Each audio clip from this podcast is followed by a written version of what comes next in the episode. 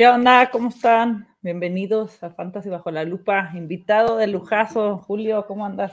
Que ha habido muy bien, muchas gracias por, por, la invitación. Ahí he visto uno que otro directo, entonces muy emocionado de estar aquí acompañándolos ahora. Ya yo, ¿cómo estás? ¿Cuántos? Bien, aquí este... Tienen no, Dynasty? No me digas, no empecemos así, este. Bien, aquí feliz de, de, que ya este, pasamos a, a, los waivers de la semana 5 y el invitado de lujo. Y, y, pues nada, aquí andamos, este, todo listo. Qué rápido se van las semanas, ¿no? Ya que empieza.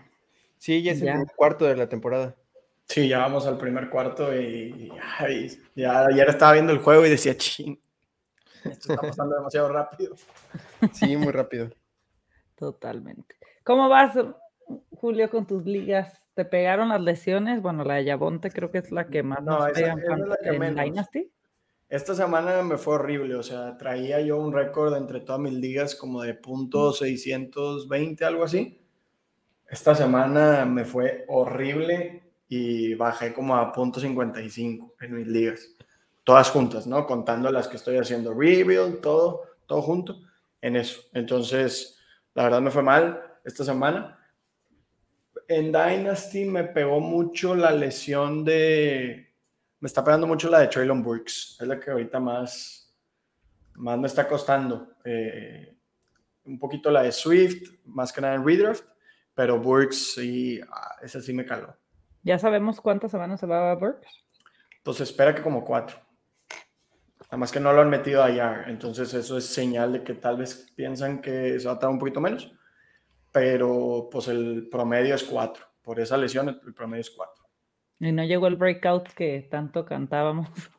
No, este, no llegó. Yo vivo en los números, pero no breakout, ¿no? Total. Y con, o sea, es, ya va a ser, pues no temporada perdida, pero estás hablando que llevan cuatro semanas, más otras cuatro, más dos de ramp up, pues probablemente estás hablando de seis semanas en las que no te va a producir. Entonces, yo creo que para redraft ya se vuelve complicado para Dynasty, obviamente, yo sigo pensando que es el top 3, es top 3 de esta clase, pero pues no, no creo que se vea en este año, ¿no?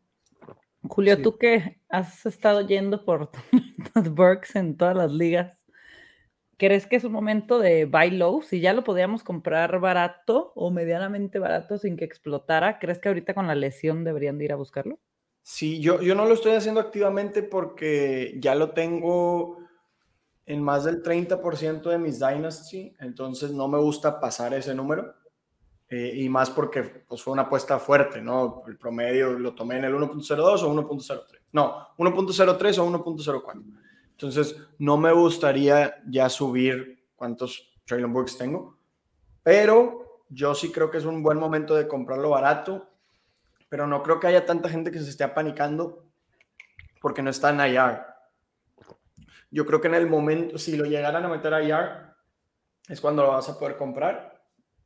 Pero si no, va a ser un poco más complicado. Yo lo que haría, si tuviera alguno Olave en un equipo rebuild, sería buscar dar a Olave y recibir a Traylon Burks y algo interesante extra, ¿no? Para, pues como para darle la vuelta a eso, ¿no? O sea, como, ay, si te ofrecen a Burks y un early second por Olave y estás en rebuild, lo consideraría.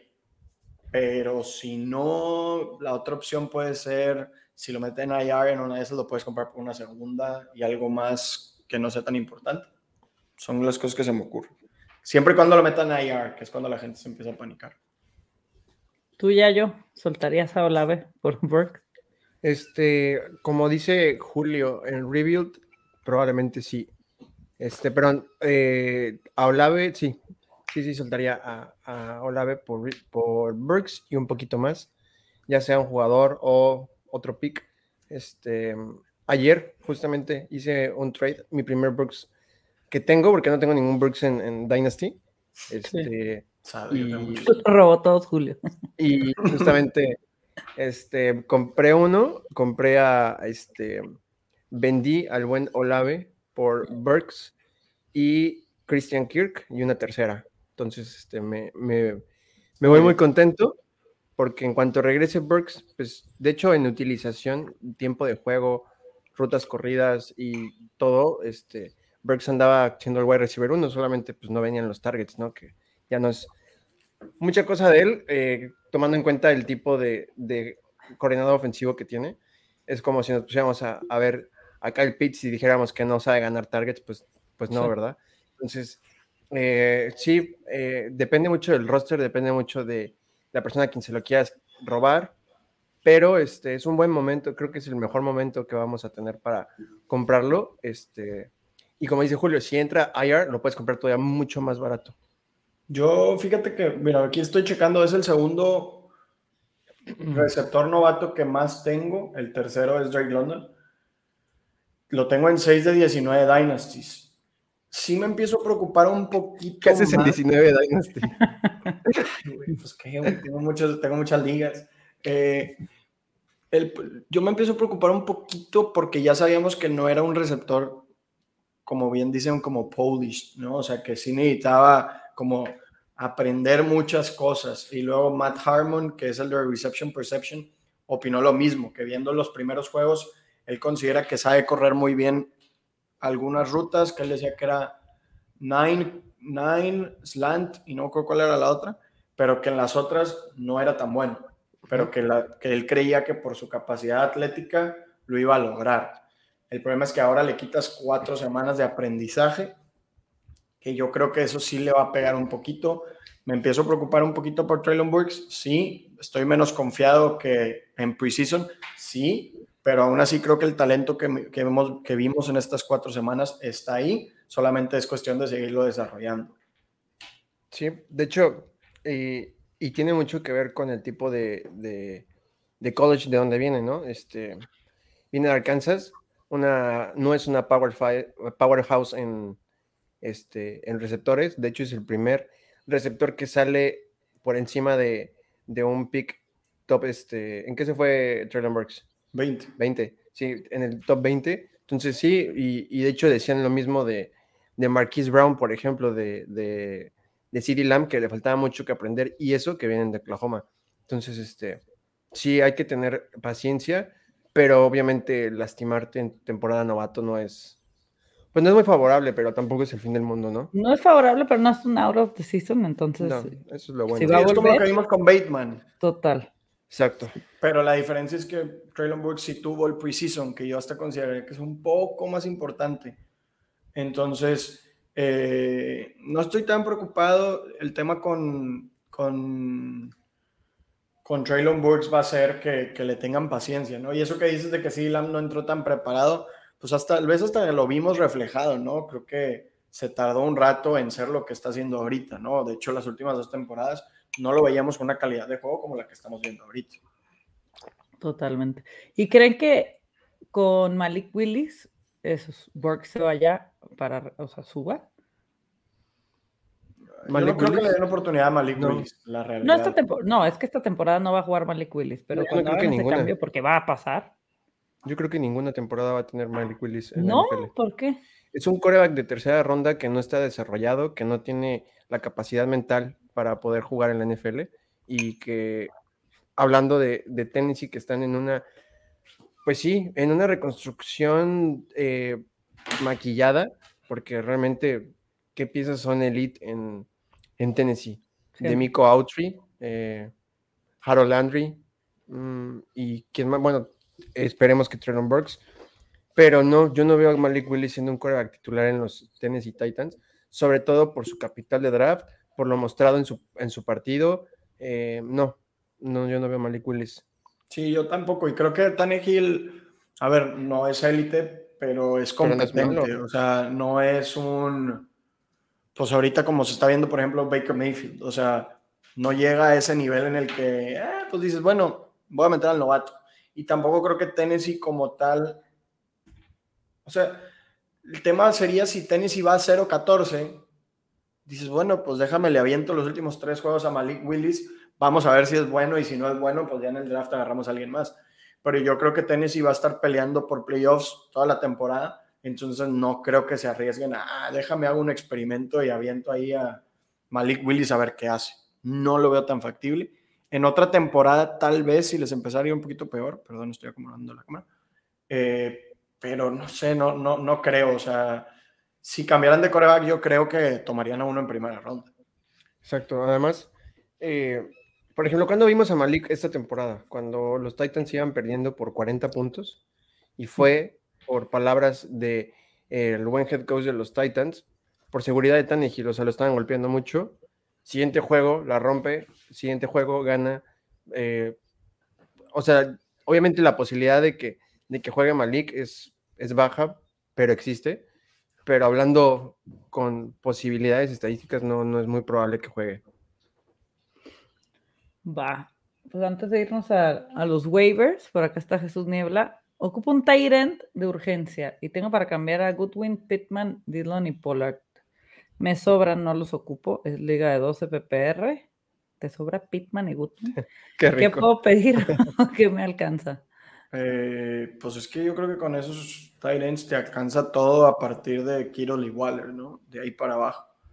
Eh, no estoy seguro si es Dynasty o Redraft o qué, pero pues de, de para abajo, ¿no? O sea, Kittle, Waller, no me gusta Hawkinson, Ward, mmm, Fryermuth, cualquiera de esos te jala, solamente, o sea, si no estás muy seguro qué ofrecer, vuelve a hacer el draft board y en qué, en tu cabeza y en qué ronda tomarías a cada uno, y si se te hace parejo, pues ve mandando así, ¿no? Yo creo que Pittman, Pittman no creo que estaría sobrepagando pero todos los demás, yo creo que Godwin, sí puede ser por Kirolo Waller, Dillon, también por Kirolo Waller, y no me acuerdo cuál era la otra opción. Pollard sí tendría que ser alguien más tipo Weathered, Frymouth. Sí, también ve las necesidades de tu contrincante. Si tiene algún Cordarrelle Patterson, algo así que, que necesite corredor, que necesite wide receiver, vas a poder recibir más de lo que estás dando. Totalmente. Y ahorita con las bajas que hay, puedes aprovechar las lesiones. Hola, tengo a Darren Warrell y está en Free Agency. Kiro. Waller, por Kiro. Es una liga head to head sin keeper. Es libre. Saludos de Venezuela. Yo tiraría otra, otra cosa, agarraría a Kiro y vendería a uno de los dos. Sí. Totalmente de acuerdo. Sí. Pues vamos a los waivers. Sí, a los waivers. Vamos a empezar con Julio, que hay bastante, ya yo nos fuimos tú y yo parecidos en la primera parte. Bien. Pero Julio, Teddy Bridgewater, tú vas a perder este partido y no sabemos cuántos más, pero de momento uno es seguro. Sí, yo, a ver, yo creo que lo de Tua va a ser dos, tres, hasta cuatro semanas. Y creo que el matchup para esta semana de Teddy Bridgewater es favorable contra los Jets. Entonces, por eso puse a Teddy Bridgewater. Creo que es un stream solamente para esta semana si no tienes a quién meter. O Superflex, ¿no? ¿Perdón? O, Superflex. Ah, y Gino Smith, pues bueno, si está súper urgido, creo que, a ver, Seattle, no sé por qué empezó a correr más jugadas. Es bueno para, para todos eso. Y Gino Smith está haciendo top 5 en corridas prediseñadas. Entonces creo que eso es algo muy valioso. Y tiene las armas. Tiene a DK Metcalf, tiene a Taylor Lockett, que son tipos de receptores que nada más les tienes que poner la, la bola en su periferia y la van a agarrar, ¿no? Entonces creo que eso, más estar corriendo más jugadas, más correr él, le da un muy buen upside. Eh, pasaron de correr 48 jugadas o sea, bueno, no correr 48 jugadas, de hacer 48 jugadas ofensivas las primeras dos semanas a 63 en cada una de las tres, en las siguientes dos semanas, en promedio. Entonces, estamos hablando de un aumento de casi 30%. Si Seahawks sigue con este ritmo más acelerado de juego, vamos a ver más oportunidades para Metcalf, más oportunidades para Lockett, más oportunidades para eh, Gino Smith, y creo que eso daría a un Gino Smith que te promediaría entre 18 y 20 puntos por juego. Sí, muy buenos. Sí, sobre todo para alguien como yo que ha tenido a Trey Lance y Tua en, en muchas ligas. Y Dak. Y Dak, pues, se vuelven mágicos esos 18 puntos. Hay varios días en las que... Sí, aparte, aparte nos, o sea, muchos dicen que es por garbage time, ¿no? Y, y, me puse a ver la eficiencia, que es como lo que quita el garbage time. Y no, o sea, Gino Smith las cuatro semanas ha sido top 4 en pases completos por encima de lo esperado. y ahora ya está en el top 3 de expected point aided eh, por jugada. Entonces, Gene Smith es real. Eh, creo que está un poco inflado por, por el garbage time, un poquito la estadística cruda, que son las yardas aéreas, pero ¿cuánto creen que baje en un partido más cerrado? ¿20, 30 yardas? Sí, a ver, el juego contra Lions, a ver, Lions les remontó. O sea, Lions fue el que tuvo garbage time. Exacto. No Seattle. Y el juego contra Falcons, que fue el, de la semana 3, ¿no? Sí, e, en ese juego, Seattle estuvo a cuatro puntos de Falcons todo el cuarto cuarto. Eso no es garbage time. Entonces, los dos juegos en los que han jugado rápido han sido esos dos y en ninguno de los dos ha habido garbage time, que son los juegos que yo estoy considerando más importantes porque son en los que están jugando rápido. Son los que me interesan. Gino es real, amigos. Qué Estas son las locuras del fantasy, ¿no? No estoy, no estoy seguro si venderlo. En, semana 5 hablando de Geno Smith. no estoy seguro si venderlo. Me están ofreciendo una segunda ronda por él en un Dynasty. a mí me están ofreciendo una tercera por Mariota y creo que es muy poquito, tomando en cuenta que pues, es Superflex y que corre, ¿no? Yo nunca vendo un coreback por menos de una segunda ronda. Si me dices, te doy una tercera, prefiero quedármelo y que no lo tengas. O sea, literalmente prefiero tenerlo en mi banca y que nadie lo use a que a regalarlo. Claro. Yo he vendido Trubisky's, Mariotas, todos ellos al principio de temporada por segundas.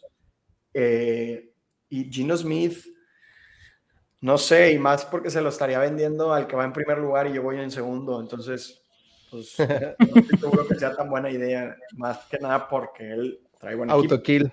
Ajá, es un autokill. Sí, no, ahorita estas fichas, como un Teddy Bridgewater que no sabemos qué onda con Tua, ve por ellas en waivers, si es super flex, un Dynasty, lo que sea, ve por ellas para hacer esos trades porque te van a servir. Y como sí, dices, que no te sale gratis. Que déjame pago. Ya yo, tú y yo tenemos los mismos corebacks, a Jared Goff y a Kenny Pickett. Háblame un poco de Kenny Pickett y me voy yo con Jared Goff. Sí, aviéntame la basura. Este, este no, eh, la verdad es que estuve revisando y Kenny Pickett está en el menos del 5% de las ligas en Sleeper, en el 4% de CBS. Entonces, claramente lo vas a poder agarrar en waivers.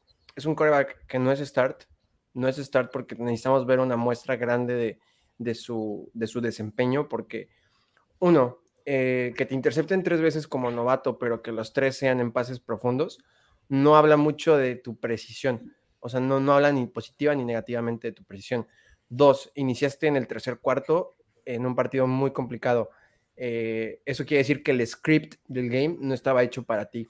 Y se vio luego, luego. Este, y Tres, el cambio de Kenny Pickett por Trubisky, dicho por las mismas palabras de Mike Tomlin, no fue por desempeño, eh, de si creía que Kenny Pickett podía ser mejor que, que Trubisky, que de hecho yo pienso lo mismo, eh, sino fue porque Kenny Pickett tiene una, una, energía que le puede dar diferente a la, a la ofensiva y se notó. Tuvo eh, seis acarreos, de los cuales dos fueron, dos no cuento porque fueron sneak, pero cuatro acarreos en dos cuartos es mucho para un coreback que en teoría es pocket passer.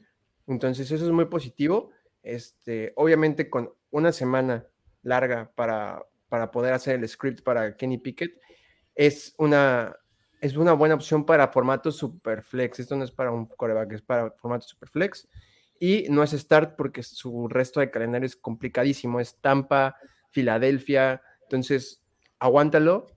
Pero puede llegar un momento en superflex en el que lo puedas cambiar por, no sé, por, por el hype en algún partido y te puedes llevar algo muy bien de un waiver. Entonces, eh, ojo ahí. Y también en Dynasty lo puedes vender bien, aunque yo también lo, lo, aguantaría un poquito más, porque como digo, necesitamos ver una muestra más grande de su partido, porque dos cuartos no es ni suficiente para sacrificarlo ni para lavarlo.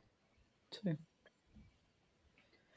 Pues yo me voy a ir con, con Goff, que wow, también otro que no pensé que fuéramos a estar hablando con él, de él así, está en top 4. Solo está por arriba de él Lamar Jackson, Josh Allen y Mahomes.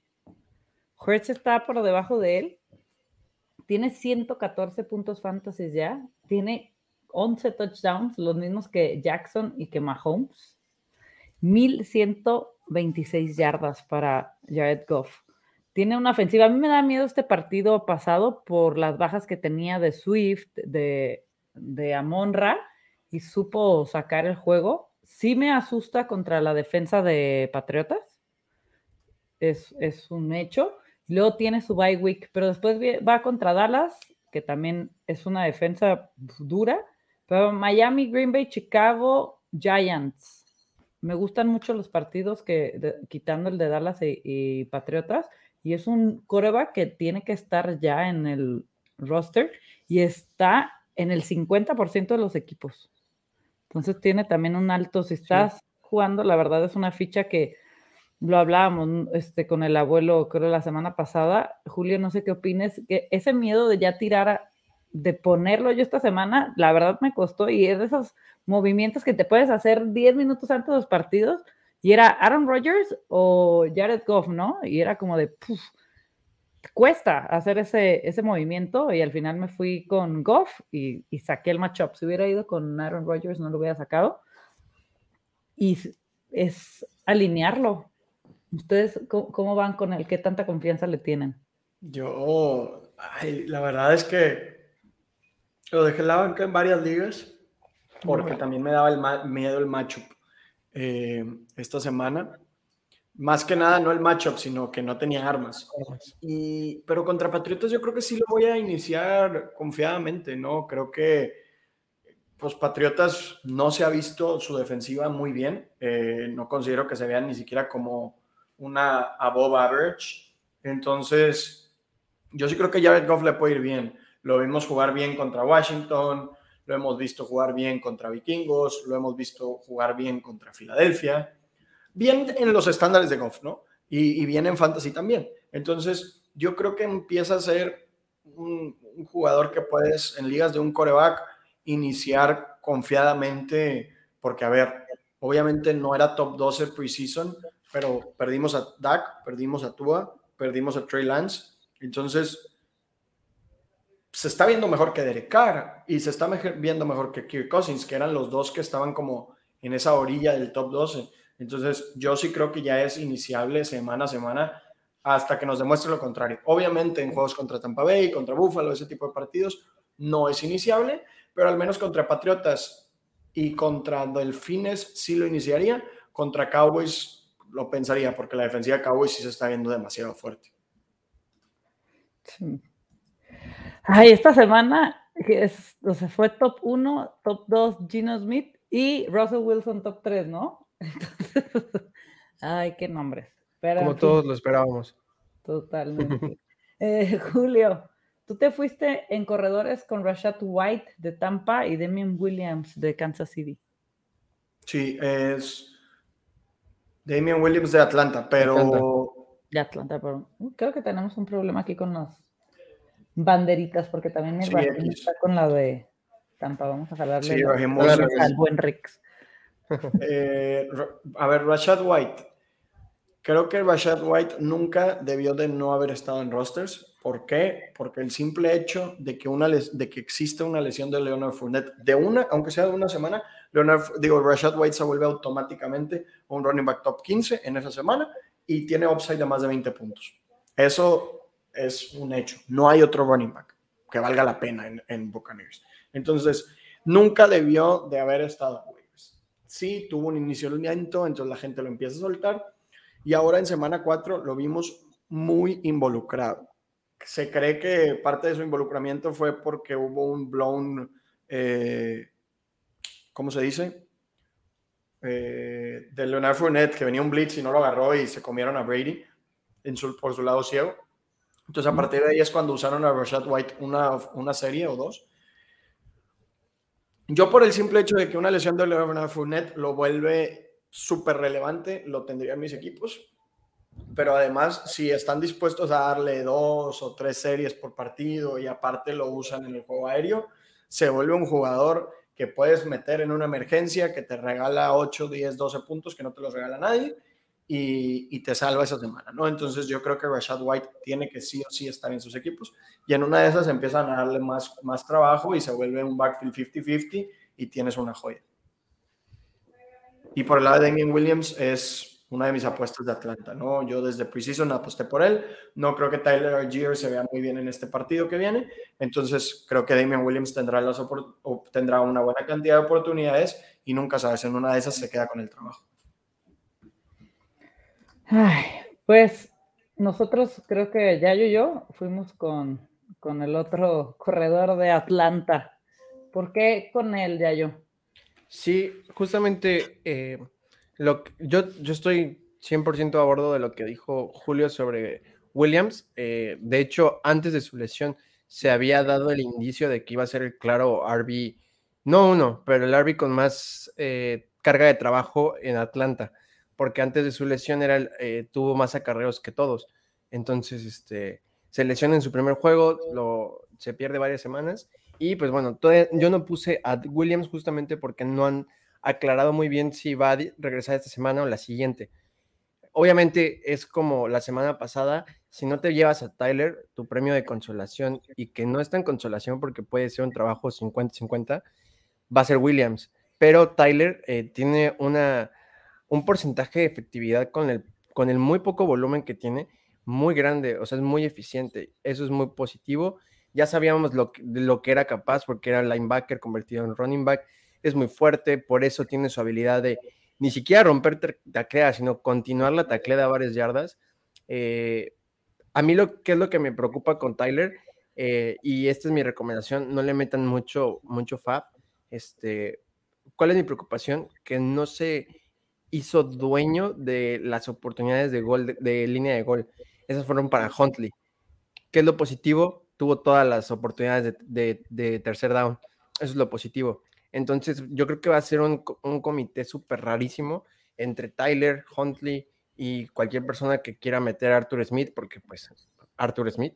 Y este, nada, este, me parece una muy buena opción. Y Rashad White, este, no lo puse como, o sea, como uno, porque lo que me preocupa de Rashad White es que no tenemos un indicio de que haya subido su volumen paulativamente, ¿no? O sea, eh, literalmente el partido pasado pasó de cero puntos, de un acarreo, eh, al 50% de, de, los acarreos. Eso no es eh, un indicio de que está subiendo su volumen, porque de hecho Leonard Fournette era top 1 y top 2, top 2 y top...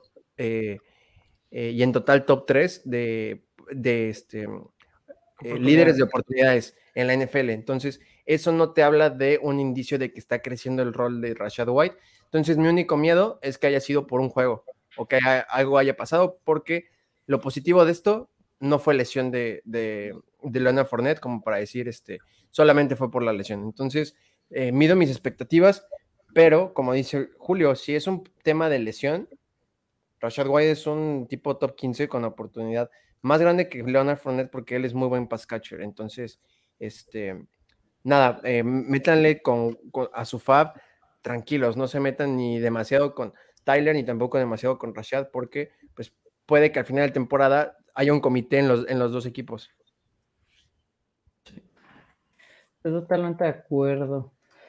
Ay, yo me voy con Rahim. Me está gustando mucho la utilización que están teniendo con él. Han faltado los touchdowns. Y ahora sin Tua, creo que van a ir más por tierra, van contra los Jets. Y creo que puede tener muy buen juego. De, de aquí a que no venga Tua, creo que va a ser la estrategia de los Dolphins. Creo que tienen mucho para ir por tierra.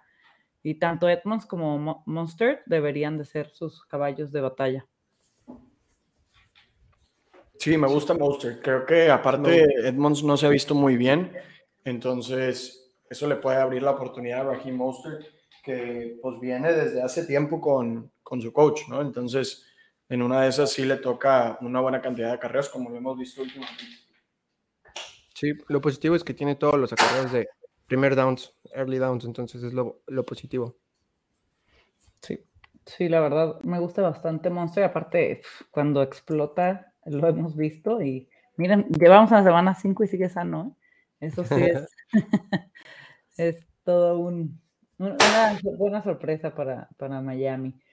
Julio, tú te fuiste con Corey Davis de los Jets. ¿Qué está pasando con estos receptores? Este, muchos están preocupados por, por Elijah Moore. ¿Y por qué con Davis aún con, con Zach Wilson ya en, en el campo? Sí, yo voy con Corey Davis. ¿Por qué? Porque, a ver, yo una de las cosas que decía en, en preseason por las que le tenía un poquito de miedo tanto a Elijah Moore como a eh, Garrett Wilson para este año era que Corey Davis no era un completo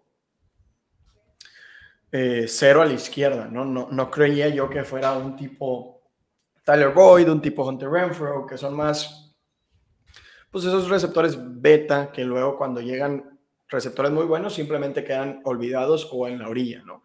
No creía yo que Corey Davis fuera alguien así. Yo creía que Corey Davis era alguien que estorbaba un poquito más y que tenía más ese perfil de un receptor alfa, un receptor que gana targets, un receptor que es relevante semana a semana, esté quien esté a su alrededor. Tenía un poquito de miedo de que eso sucediera. Aún así estaba muy alto yo en el Moore, tal vez incorrectamente. Y Corey Davis, pues ahí está, ¿no? Ahí está promediando, no me acuerdo cuál es su target share, creo que es alrededor de 18%, 17%, o sea, estamos viendo a un Corey Davis que sí es relevante semana a semana, que sí le estorba tanto a Wilson como a Laia Moore.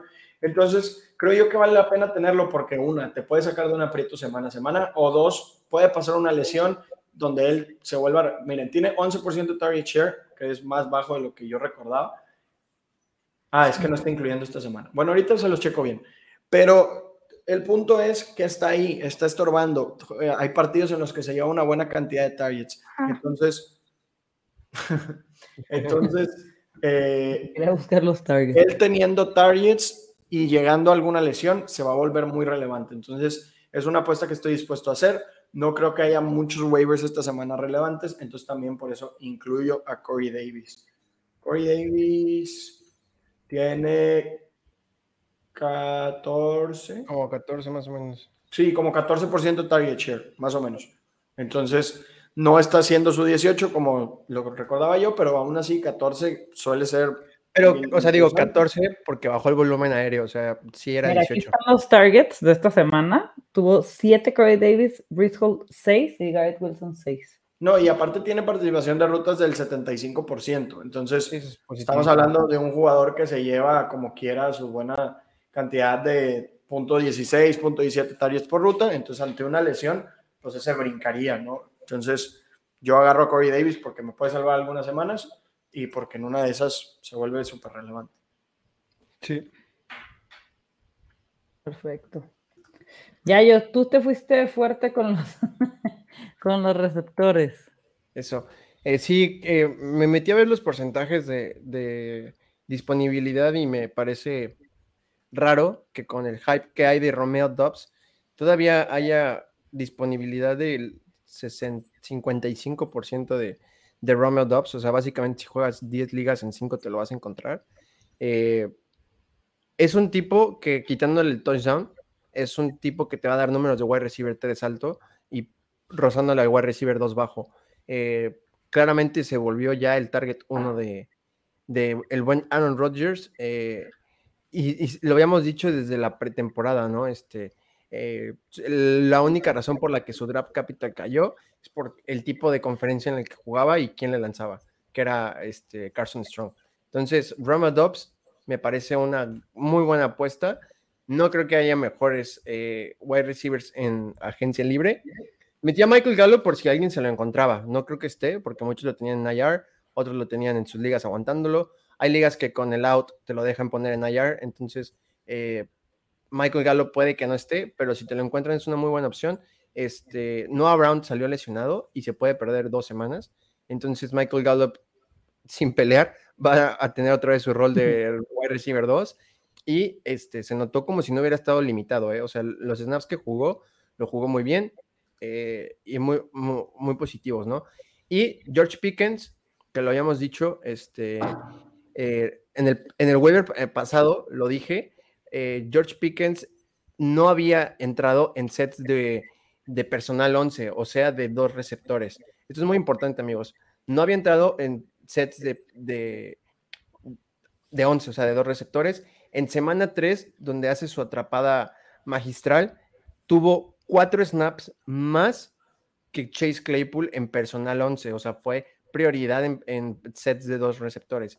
Esta semana, Chase Claypool tuvo solamente cuatro snaps en personal 11.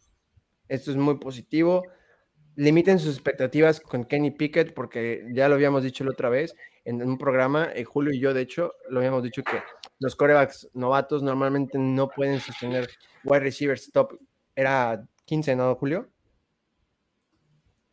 Perdón. perdón, es que estaba arreglando mi cámara. Top 15. Eh, eh, los corebacks novatos no, no, entran top 24. 24. Entonces limiten sus expectativas, pero Josh Pickens es el wide receiver 2 de Steelers oficialmente. Perfecto. Ah, el ataque de la mosca. Yo tengo de receptores a igual a George Pickens. creo que esto también lo va a beneficiar el hecho que esté Pickett. Y Isaiah McKenzie, para mí se ha visto mejor, bueno, para mí, para todos, porque Gabe Davis. Y le está haciendo mucha sombra. Están cubriendo mucho a, Dix, que lo extrañamos bastante esta, esta semana. Y creo que McKenzie se, se está viendo muy, muy, muy, muy bien. Me, está gustando la utilización que, que, están teniendo con él. De hecho, por aquí, ay, se me fueron los targets. De los Bills. Tuvo los mismos que Stephon Dix 6, Knox 6 y McKissick 6. ¿Ustedes creen que, que, que, Gabriel Davis va para abajo y va a tomar este rol McKenzie? Porque ya lo tienen más, pues también lo están cubriendo más. es que sabes que Josh Allen tiene para repartir a todos, ¿no? Tiene brazo, tiene esa ofensiva, tiene todo para repartir. A mí McKenzie me está gustando cada vez más. Oigan, deme un minuto porque para en mi casa. ¿Qué? Sí. Están timbrando en mi casa y soy el único que está. Espérenme. Vaya, vaya. Sí. para flex a mí ¿eh? me, me fascina Mackenzie, sobre todo en esos de dos, tres flex, creo que es un must start, ¿no? En esta ofensiva. Sí, es un este. Es un. O sea, es un gran waiver. Eh, mi, único, mi única preocupación es que está en el protocolo de conmoción y no sé qué tan exigente vaya a estar la NFL con eso ahorita y que lo vayan a perder una semana pero Isaiah McKenzie es un gran, es un gran waiver y que de hecho como consejo, si sí lo meten en el protocolo de conmoción, agarren a Jamison Crowder, que es el otro slot con el que comparte rol Isaiah McKenzie, tienen un comité ahí y que Isaiah se lo come completamente en los targets, pero este, si se llega a lesionar o estar fuera una semana, Jamison Crowder es una muy buena opción. Pero si no, Isaiah McKenzie es un gran flex. Sí, totalmente. Pues mira, en lo que viene Julio, para que nos dé lea sus Tyrants porque me llama mucho la atención Dulcich. Este, vamos a, por acá. La, producción de Jerry Judy, menos último partido, ¿sería buena oportunidad para buscar un trade o mejor le doy paciencia? Creo que a todos nos preocupa toda la producción de los Broncos en general, ¿no? Sí, este, yo no me preocuparía, al menos no es por su culpa, eh, no tiene drops, eso es muy sorprendente no tiene drops y me, sorprendió que nuestra percepción de Jerry Judy es que tira muchos pases y si juntamos el año pasado con las cuatro semanas que llevamos jugadas, solo tiene tres drops. No sé por qué la gente pensamos, o sea, pensamos, me incluyo, que tira muchos pases. Totalmente. Pero no, de hecho es que el problema es que nadie te lo va a comprar el, problema, es que nadie te lo va a comprar. pueden dar por él? Ajá, ese es el problema. Sí lo vendería, el problema es que nadie te lo va a comprar a un buen precio. ¿A quién prefieren? ¿A Teddy B o a Jared the Goat? Jared. Pues Jared Goff, sin, problema. Teddy B va, a ser un coreback, no sé, tres. Sí, totalmente. Por acá está Santiago, que hoy tiene live en la noche en Freakin' Fun con con Jimena y Alex. Estarán a hablar también para comentar el previo del, del Thursday Night Football. Mike Boone también puede ser buen waiver después de la lesión de Williams. ¿Te gusta Mike Boone? No me gusta. mira, te lo voy a decir, no me gusta, pero es un buen waiver. O sea, no me gusta, pero es un buen waiver. ¿Por qué? Porque hay dos opciones con Mike Boone. Eh, que tome el rol de Melvin Gordon, asumiendo que Melvin Gordon va a tomar el de eh, Javonte Williams, o al revés, que, ya, que eh, Mike Boone tome el de Melvin Gordon, el de Mike Williams, perdón, Javonte Williams y, y, Melvin Gordon el de, el de, pues que se quede con el suyo por su lesión. No me gusta, es un buen waiver, pero este sería como de, de los que dimos de corredores, sería como mi última opción. Por, otro, por otra razón, eh, ya regresó Julio.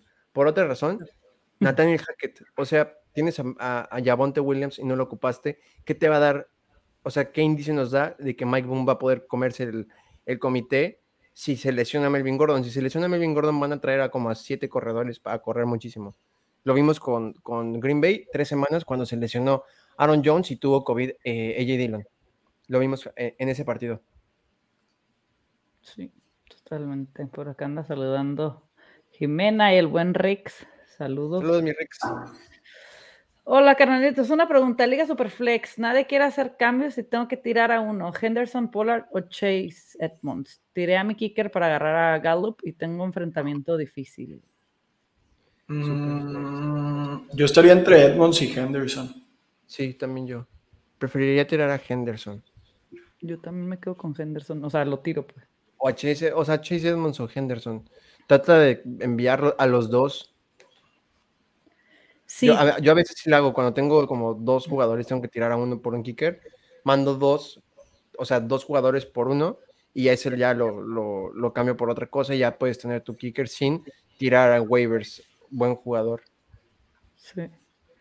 Sí, yo por, ahorita justo lo hablábamos, por el hecho de que no esté Tua, siento que van a ir mucho por tierra, entonces creo que me quedaría este, a Edmond Pollard. Y otra, ¿qué les parece este trade Chase más London por Keenan y Chop? Yo me quedo con, bueno, si es este Dynasty, me quedo Chase y London. Y bueno, en, Reader, también, yo creo.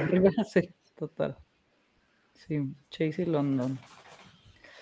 Pues seguimos con los waivers, íbamos por los tight ends. Julio, me emociona muchísimo tu waiver de Dulcich. mi, mi, waiver de Greg Dulcich es súper long shot porque no me está gustando o me está pareciendo raro lo que estamos viendo de los Titans en Denver. Pareciera así como que no hay nadie que realmente se quieran, con el que quieran dejar el, pues el trabajo. Y Greg Dulcich está ahí a la espera y hubo varios rumores en Training Camp de que le estaba yendo muy bien. Entonces, no sé, como que es súper especulativo. Albert O yo creo que ya no funcionó y, el, y están llevando los target, digo, los snaps un montón de Titans que ni siquiera conozco y que nunca había escuchado y que no son buenos. Entonces, pues yo sí me atrevería a agregar a Dulcich, en especial en esas ligas en las que son muy profundas o que tienes espacio de IR, para, pues en una de esas sirve, ¿no? Entonces, no sé, yo lo agarraría. Por eso. Y a Logan Thomas, pues bueno, está haciendo, quedándose con 5 o 6 targets por juego que digo, tampoco es, uy, super upside y te va a hacer una semana como la de TJ Hawkinson, no, pero bueno, mínimo que no sea un punto en contra, ¿no? Tu posición de Tyrant, que tenga 7, 8 puntitos por juego y ahí lo tienes y no estorba, ¿no? Ese es para mí Logan Thomas. Sí, estoy de acuerdo. Es preocupante lo de Albert O, ¿no? O sea, bueno, no es preocupante, es, extraño. O sea, yo no había visto, o sea, eso, o sea, claramente es el mejor Tyrant que hay en el, en el room eh, y un snap. O sea, Zach Wilson tiene más, más rutas corridas en semana 4 que Albert O. Sí. Daniel Jones tiene más, más rutas corridas que, que Albert O. Zach Wilson tuvo las mismas, una. Albert tuvo dos, corrió, corrió dos. ¿Quién? Otra, eh, Zach Wilson. Ahí está, dos contra uno. Ya, ganó. Tú ya yo te fuiste con Ya no debería estar disponible, muchachos, en sí. waivers. Ya no debería estar disponible en Yoku, pero por alguna, bueno, no por alguna razón, a muchas personas le da miedo su inconsistencia, de que cuando lo dejas en tu banca te da 400 puntos y cuando lo inicias te da 2. Este, pero todavía está disponible en el 48% de tus ligas, entonces eh, puedes dar una revisada, sobre todo, por ejemplo, personas como yo que tienen a muchos Albert O's, muchos Holkemets, este, puedes revisarle y David Njoku es una muy buena opción, igual que Robert Tonjan. O sea, no creí que íbamos a, después de tres años, decir que otra vez que Robert Tonjan era una opción de waivers. Sí, totalmente. Pero bueno, sabemos que en zona roja, eh, con la falta de Adams, Pitts está. Sí, sobre todo eso, o sea. En los ojos de. No, no, no porque sea bueno, sino por la falta de armas que hay en. Total.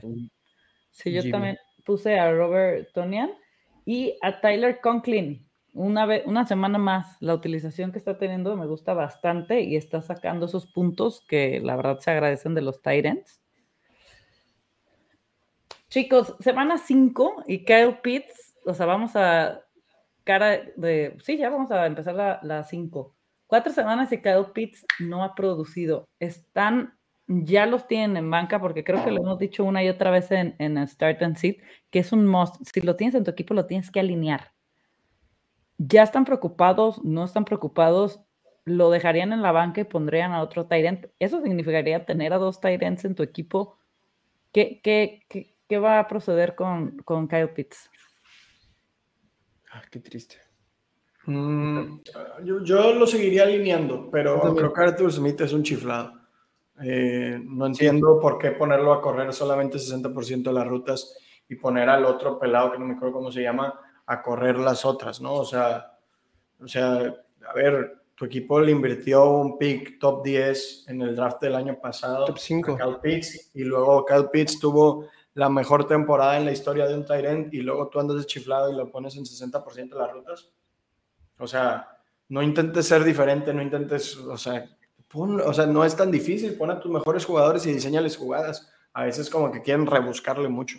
Entonces, yo lo alinearía, a menos que tenga una opción tipo Higby, tipo Kiro, alguien así, si no, pues ni modo. Y sobre todo porque él lo drafteó.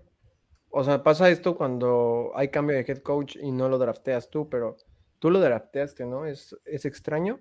Como dice Julio, parece que más está buscando el hilo negro que, que realmente ganar sus partidos, pero pues, pues sí, es un, es un start porque prefieres que, que sus siete puntos los haga en tu, de titular que, que lo dejes en la banca y te haga 22 puntos. Sí. Pero como dice Julio, si tienes mejores opciones, pues sí. Ya llegamos a ese punto. Ahí les va, chicos. les comentaba antes del programa, bueno, ayer, que íbamos a cerrar eh, el programa dando consejos de Dynasty para las personas que van 0-4. Tengo un caso aquí que me mandaron ayer un poco.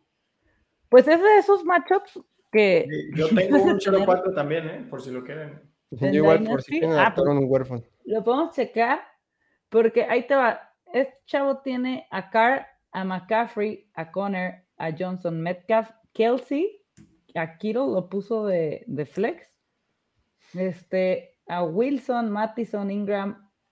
Ha sido, me mandó también sus matchups, a Dobbs, a Aaron Rodgers, Goodwin, Hartman, me mandó sus matchups y son de esos matchups que realmente no tiene el peor equipo, pero se le han dado contra los puntajes más grandes, por es, esas cosas que pasan en el fantasy, ¿no? ¿Ustedes qué recomiendan para la gente que va 0-4? ¿Qué harían? O sea, le ha perdido 107.40 a 130, luego 120 a 140, este, 144.72 a 159.58. Sí, o sea, no es un mal roster.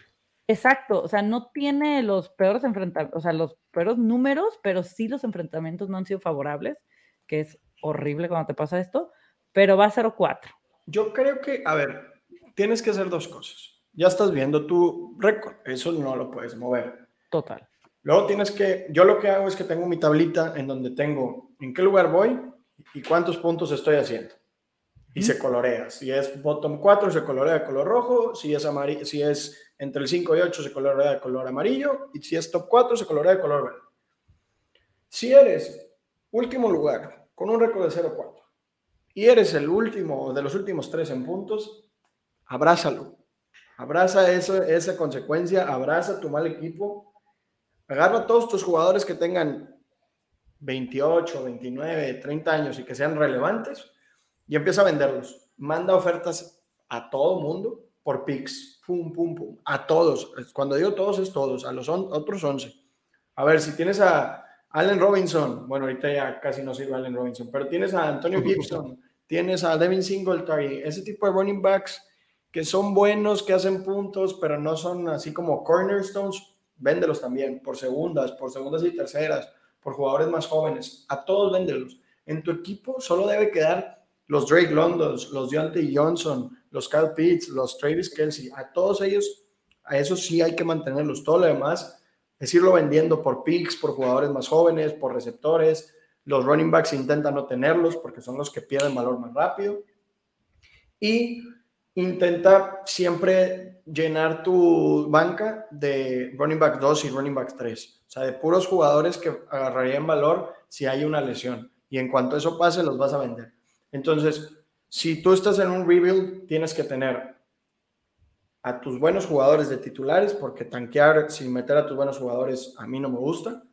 Y luego en la banca a puros corredores tipo Matt Breida, tipo Brandon Bolden, ese tipo de jugadores que si se llegara a lastimar el running back titular, podrían valer una tercera o una segunda ronda. Y ya, pues espérate. Y no, obviamente no trades tu primera porque va a ser temprana. Y intenta hacer un rebuild rápido. Compra a los que están lesionados, compra a Javonte Williams, compra a Trey Lance. Y, y pues de ahí poquito a poquito se va a ir recuperando. Te lo aseguro, yo tengo algunos equipos que fueron último lugar el año pasado y ahorita están peleando playoffs. Entonces, eh, puedes hacerlo rápido si lo haces bien y lo haces de manera inteligente. Va. Ustedes, ahorita que comentas el tanking, digo, pasó ahí en la mañana en uno de los Dynasties de Freak. Oye, espérame, nada más quería agregar una cosa más. O sea, Julio dijo todo, todo, todo. O sea, todo. Quería agregar una cosa más.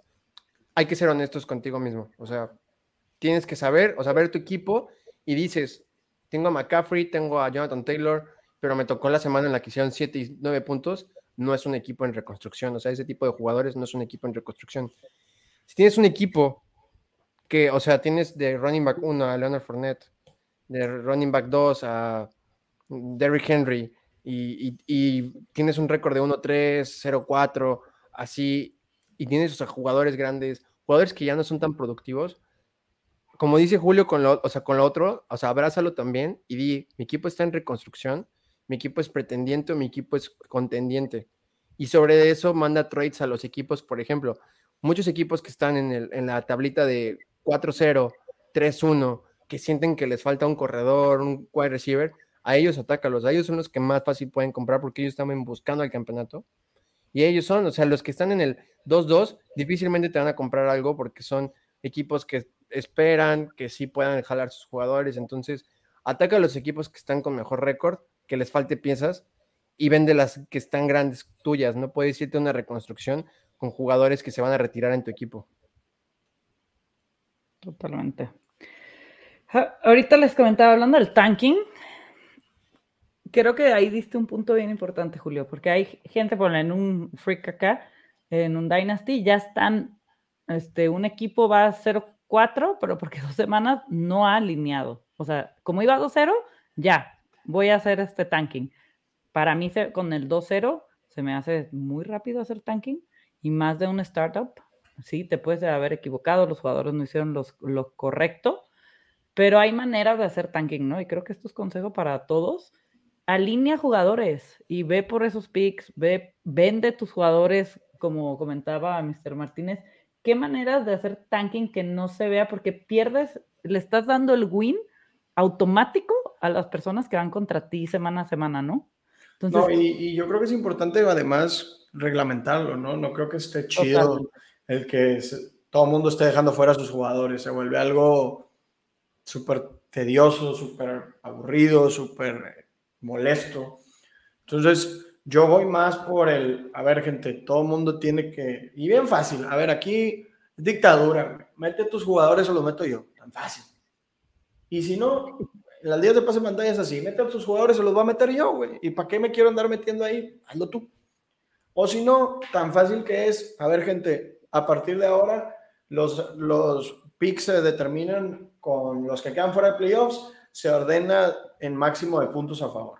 Todas las semanas agarro tu mejor puntaje, o sea, el puntaje máximo que pudo haber tenido tu equipo, y así voy a ordenar. Entonces, pues nadie tiene, o sea, si quieres hacer un tanking, tienes que vender a tus jugadores. Entonces, Eh, esas son las dos formas para evitar el tanking molesto, porque un tanking honesto no tiene nada de malo. O sea, si tu equipo es completa basura y solamente tienes a Deontay Johnson y a McCall Hartman y a Greg Dorch y así, pues bueno, pues mete a esos y ni modo, ¿verdad?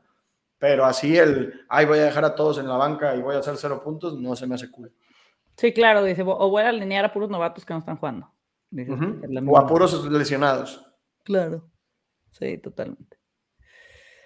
Perfecto. Creo ya cuál fue ese tanking, porque me lo había mostrado este Pulga, Fernando. Sí, no, se, se, habló hoy y se vio porque todos tienen diferente punto de vista, ¿no? Y al final del día, pues como comish, creo que tenemos la responsabilidad de, obviamente, escuchar, porque no es como, pero en ese tipo de casos sí estoy totalmente de acuerdo de, oye, estas son las reglas y pone unas reglas, ¿no? Y oye, no puede ser este, este tipo de tanking, ¿no? Hay muchas maneras de hacer tankings, pero como dices, evitar el molesto, ¿no? Y antes de despedirnos, eh, ya yo, Julio, un buy low y un sell high que tengan para esta semana. Dynasty o redraft. Ambos. Mm, sell high, eh, CH. Sigue siendo CH mi sell high. Este, no, por, o sea, no, no porque no me guste CH, eh, de hecho, es uno de los running backs más efectivos dado a su poco volumen que tiene. Pero eso, su poco volumen. Viene la, o sea, parece que nunca lo va a alcanzar la regresión de touchdowns, pero en algún momento lo va a alcanzar. Y en esta semana te va a dar puntos de running back 3 y pues no lo quieres como running back 3 alineado. Para mí en redraft es un buen sell high. Para mí, by low, yo pondría a Deontay Johnson. Sí. Eh, tiene más de 30% de target share bueno, no sé si sobrevivió a esta semana en la que no le fue muy bien, pero a final de cuentas sigue siendo el mejor receptor de los Steelers y creo que tarde o temprano va a empezar a tener mejores números fantasy, un poquito más de touchdowns. Ese es Miguel Bailo. Sí, esta semana yo creo que no sobrevivió porque tuvo dos targets, pero... Sí, no, esta semana no tuvo el 30, pero no sé si en el overall sigue teniendo el 30. Debe haber bajado como a 25, 27 o algo así. ¿Cámara lo consideran un buy low? 29% tiene Deontay Johnson. Sí, no, qué locura. Eh, cámaras sí, pero tampoco tan convencido. Sí, eh, por dos. O sea, a mí no me gusta cámara, de hecho, pero sí. La gente entra en pánico muy rápido. Muy. Muy, muy, muy. A mí un buy low, que creo que es el, el recurrente ahorita en Dynasty, compren a Kyle Pitts. La gente se está esperando semana a semana y Kyle Pitts es un must en, en Dynasty, ¿no? Y creo que ahorita es la época que más bajo lo vamos a poder comprar. Lo acabo de ver irse por Will Disley y una tercera. ¡Wow! Te lo regalaron. ¡Wow! Eso es un regalo. No, o sea, no, no yo, o sea, lo vi irse, o sea, no. Ah. O sea, yo jamás hubiera mandado esa oferta porque en mi vida lo hubiera aceptado. pero pues, la persona le tocó bien. A mí no, no, no. Yo, no, es que yo nunca hubiera mandado una oferta así porque no se me hace creíble, ¿sabes? O sea, no creo que se me hace una pérdida de tiempo. ¿Qué mandarías por Kyle Pitts? Yo mandaría un T. Hawkinson. Así directo. Ahorita con el hype. Sí. Él es un sell high ahorita. Sí. Sí. Totalmente. Sí, qué, barbaridad de números, ¿eh? Pero, o sea, es el high, pero también no para comprar a Tyler Conklin, ¿ya sabes? Ah, no. O sea, es el high para comprarte un Darren Waller, un Kyle Pitts, un Goddard, o sea, algo así. O sea, no para comprarte a alguien que agarraste en waivers. Yo saqué a Pitts y a Pierce por Waller. Oigan, pues parece que puede ser un buen bailo porque acabo de ver un trade en una liga. Vendieron a Waddle por Devonta Smith y Jeff Wilson. Waddle por Devonta Smith.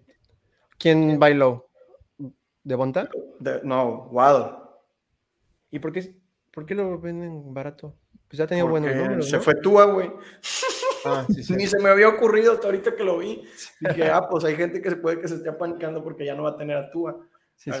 o sea, bueno, si eso llega a pasar en alguno de esos días, pues compre a Waddle. Es que hay algo que no vas a entender hasta que mandes los trades. No puedes pensar que todos, o sea, tienen la misma cabeza que tú, porque no es así, y no sabes la desesperación, y sobre todo checar los equipos, ir, y no atacar ni aprovecharse, pero pues sí, este, a las lesiones, a alguien que se le fue un Yabonte, un, un, Lance, Ay, Yavonte, este, sí, Yavonte Williams, este, ir a atacar a los que van bajos y puedes sacar esos jugadores que por los que tienen el hype. Y no sabes quién está pensando eso de Waddle. La verdad, yo estoy como Julio. No se me había pasado por la cabeza, porque yo no vendería Waddle. Pero hay gente que sí. Entonces no sabes hasta que mandas esos trades. Y por intentar, mira, hay un botón de rechazar y punto. No pierdas. No, y lo peor que te puede pasar es que te digan, estás bien, güey, no sé qué. A ver, a mí me en mensajes de eso todos los días, me da igual. ¿Por qué? Porque yo lo que hago es que hago una lista de jugadores que quiero y mando el mismo trade a todos. No me importa quién sea, no me importa qué liga sea, yo te voy a mandar el mismo trade. Entonces lo que hago es, tengo una lista de jugadores por los que voy a mandar oferta, mando esa oferta, mando oferta en todas mis ligas y luego ya me voy liga por liga a buscar al que perdió a Javonte Williams, al que perdió a Trey Lance, al que perdió a etc, etc, etc, y ver si le puedo ofrecer algo y que haga match los equipos. Entonces primero hago un buy low de jugadores y luego un sell high y luego ahora sí hago personalizadas en cada liga. Para mí es mucho trabajo porque tengo muchísimas ligas, para ustedes debería ser un poquito más sencillo. Pues para todos es más sencillo que tú. ¿Tú cuántos Dynasty tienes, ya yo? Tengo nueve, pero tomé la decisión, de hecho los, los, los puse como por orden de importancia. Eh, ya ves que las puedes este, poner en sleeper que tono eh, arriba abajo y ya tomé la decisión de que voy a dejar ya, o sea, voy a conseguir dueños para cinco de esas ligas. Me voy a quedar solamente con la de discanalistas, con la de Freak, eh, con la del Goat Squad y con la de mi familia, nada más. Este, para disfrutar más el fantasy. Y el próximo año solamente voy a entrar a unas 10 ligas redraft y ya. Sí, pues ya, tomé la decisión. Yo, yo sí me quiero salir de como unas Dynasty, como unas cuatro más o menos. Y de redraft para el siguiente año probablemente tenga unas dos o tres menos para cerrar el número como en 20 bajos de total. Sí, la verdad es que no, no disfruto, por ejemplo, meter waivers me estresa. Ah, yo sí. Yo tengo 16 Dynasty, ahí le ando haciendo la competencia a, Julio. y esta semana ya, semana 4, pues sí es empezar a ver en cuáles estás fuerte, en cuáles hay unos que voy 4-0, hay otros que voy 0-4, eh, o sea, teniendo tantas, es empezar a tomar estrategias, ¿no? Y yo creo que ahorita es buen momento porque la gente es cuando está apuntando a playoffs, que dice voy muy bien, o a empezar a hacer el, tanking este, de que te puedan vender jugadores, ¿no? Sí, esta semana es muy importante. Sí. En trades, porque ya hay muchos que van 0-4, hay muchos que van 4-0. Si va 0-4, es empezar a vender a tus estrellas por jugadores que te puedan ayudar a completar el roster, ¿no? O sea, por ejemplo, yo tengo una liga que voy 0-4, tengo a Saquon y a Mark Chase. Pues voy a vender a Saquon y a Mark Chase aunque me duele. Yo en una Dynasty perdía a, todos. Mira, el, año pasado quedé campeona y ahorita voy 4-0. Eh, Pero perdí a Javonte Williams, este, a Mac Jones Camara, bueno, Shepard y Watkins no son relevantes. Elijah Mitchell. Y me hacían un, o sea, me quedé sin corredores prácticamente, ¿no? Con Elijah Mitchell y Javonte Williams. Y tengo a llamar Chase y a T. Higgins. Me mandaron un trade uno a uno de Barkley por Chase. Se me hizo demasiado. Y pedí una primera o a Metcalf con Barkley y no me la aceptaron. Entonces, no hay manera que yo dé a Chase por Barkley. Sí, no. Pero sí sé que tal vez. No, Dynasty. Ah, no, ni chiste. No, no, no, claro que no. Pero sí sé que voy a tener, yo creo que recurrir a vender a Chase para equilibrar.